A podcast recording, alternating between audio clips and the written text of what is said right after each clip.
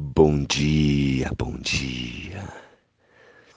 Um dia fantástico hoje para mim e para você.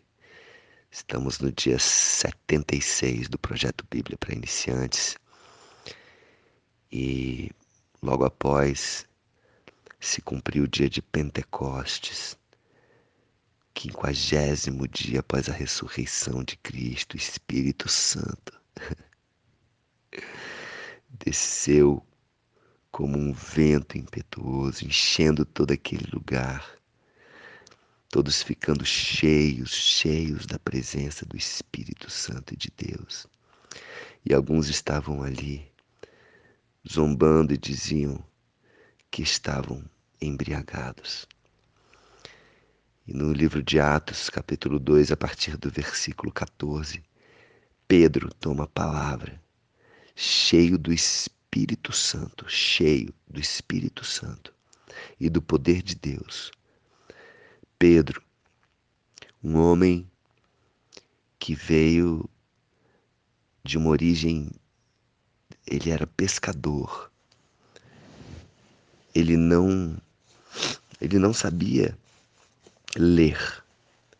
Ele não era uma pessoa culta, letrada, assim como Paulo, por exemplo, que veio depois. Já já nós vamos falar sobre Paulo no livro de Atos. E Pedro, mesmo sem sem ser esse cara culto, ele se levanta e diz: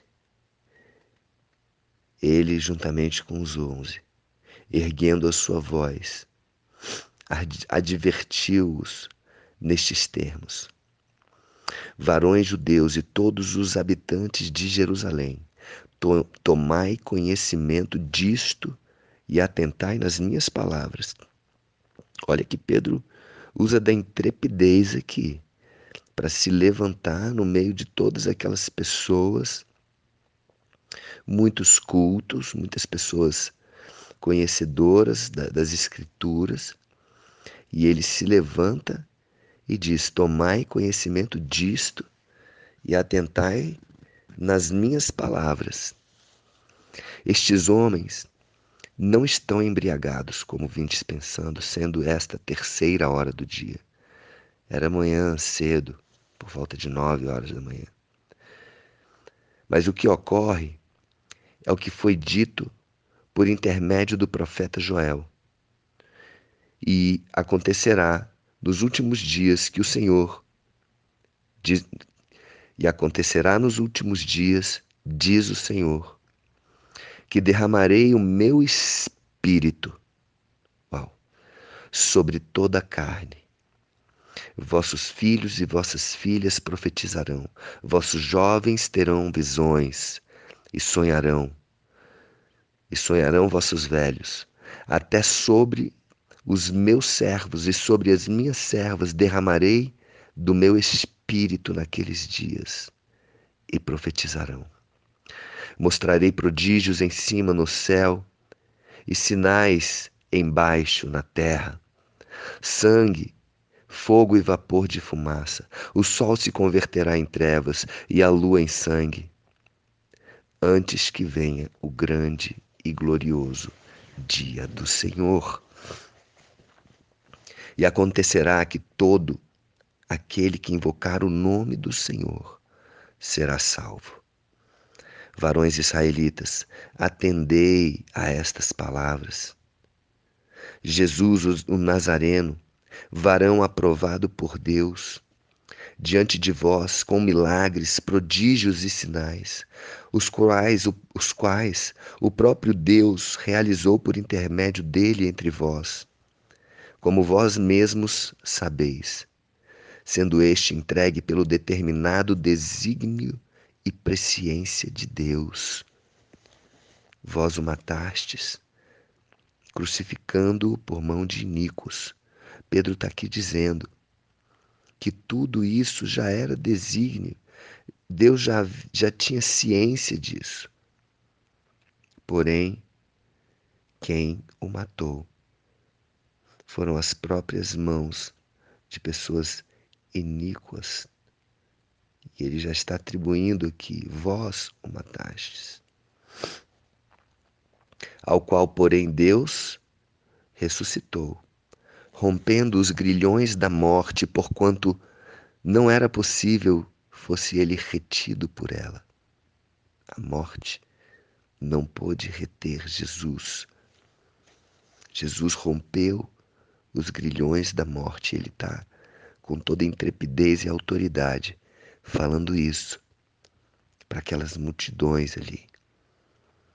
Porque a respeito dele, diz Davi, diante de mim via sempre o Senhor, porque está à minha direita, para que eu não seja abalado. Por isso se alegrou o meu coração e a minha língua exultou. Além disso, também a minha própria carne repousará em esperança, porque não deixarás a minha alma na morte, nem permitirás que o teu santo veja a corrupção. Fizeste-me conhecer os caminhos da vida, encher-me-ás de alegria na tua presença. Isso é um salmo, Salmo 16, dos versículos 8 a 11, se quiser, pode ir lá.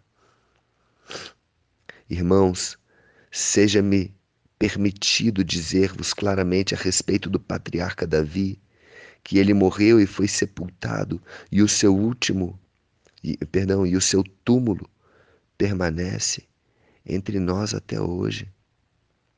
Sendo, pois, profeta e sabendo que Deus lhe havia jurado que um dos seus descendentes se assentaria no seu trono.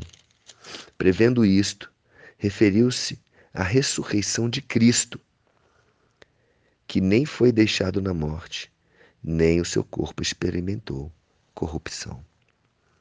A este Jesus Deus ressuscitou, do que todos nós somos testemunhas. Exaltado, pois, a destra de Deus, tendo recebido do Pai a promessa do Espírito Santo, derramou isto que vedes e ouvis.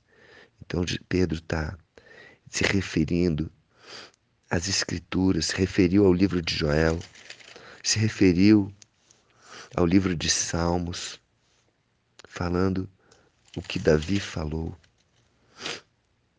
Ele está se referindo às Escrituras com tanta autoridade, com tanta propriedade, intrepidez, como se como se fosse um grande conhecedor das Escrituras. E ele está ali dizendo que tudo isso, derram, tudo isso, isso que, que aquelas pessoas viram, foi por causa disso, das Escrituras. As Escrituras já vinham planejando, já vinham profetizando este momento. derramando isto que vedes e ouvis. O Espírito Santo veio. E ali Pedro deu uma explicação. E as pessoas estavam ali ouvindo a ele, atentos. E ele continua: porque Davi não subiu aos céus, mas ele mesmo declara: Disse o Senhor ao meu Senhor: Assenta-te à minha direita, até que eu ponha os teus inimigos por estrado dos teus pés. Esteja absolutamente certa, pois, toda a casa de Israel, de que a este Jesus que vós crucificastes, Deus o fez Senhor e Cristo. Uau! Uau! Quanta autoridade! Quanta autoridade! Quanta humildade! Pedro se colocando submisso, debaixo da missão grandiosa de Jesus, que Deus o fez Senhor e Cristo. A crucificação de Jesus foi para que ele ele viesse a ser hoje o nome acima de todo nome. Os humilhados serão exaltados. Jesus passou por isso. E aqui Pedro traz essa explicação. Depois de tudo isso, e pelo Espírito Santo sendo derramado naquele lugar, a autoridade que veio sobre Pedro para falar para aquelas, para aquelas pessoas que estavam ali, questionando e zombando, dizendo que eles estavam bêbados. E ali as pessoas ficaram perplexas. E algo grandioso, algo grandioso está para acontecer nos próximos versículos, mas isso vai ficar para amanhã. E vocês vão perceber o que acontece depois de tamanho discurso, de tamanha autoridade pelo Espírito Santo. Amém? Então amanhã vai ser fantástico. Amanhã é uma parte maravilhosa desse livro de Atos. Um beijo no coração que você tenha essa noção e que você entenda que através do poder do Espírito Santo, eu, você, qualquer pessoa, pode ter essa intrepidez que Pedro teve. Na palavra diz não, que, nós, que nós não nos preocupemos com aquilo que vamos dizer. Mesmo numa situação onde nós formos colocados à prova com autoridades, com pessoas de conhecimento, porque o Espírito Santo vai interceder por nós, colocando as palavras certas na hora certa. Amém?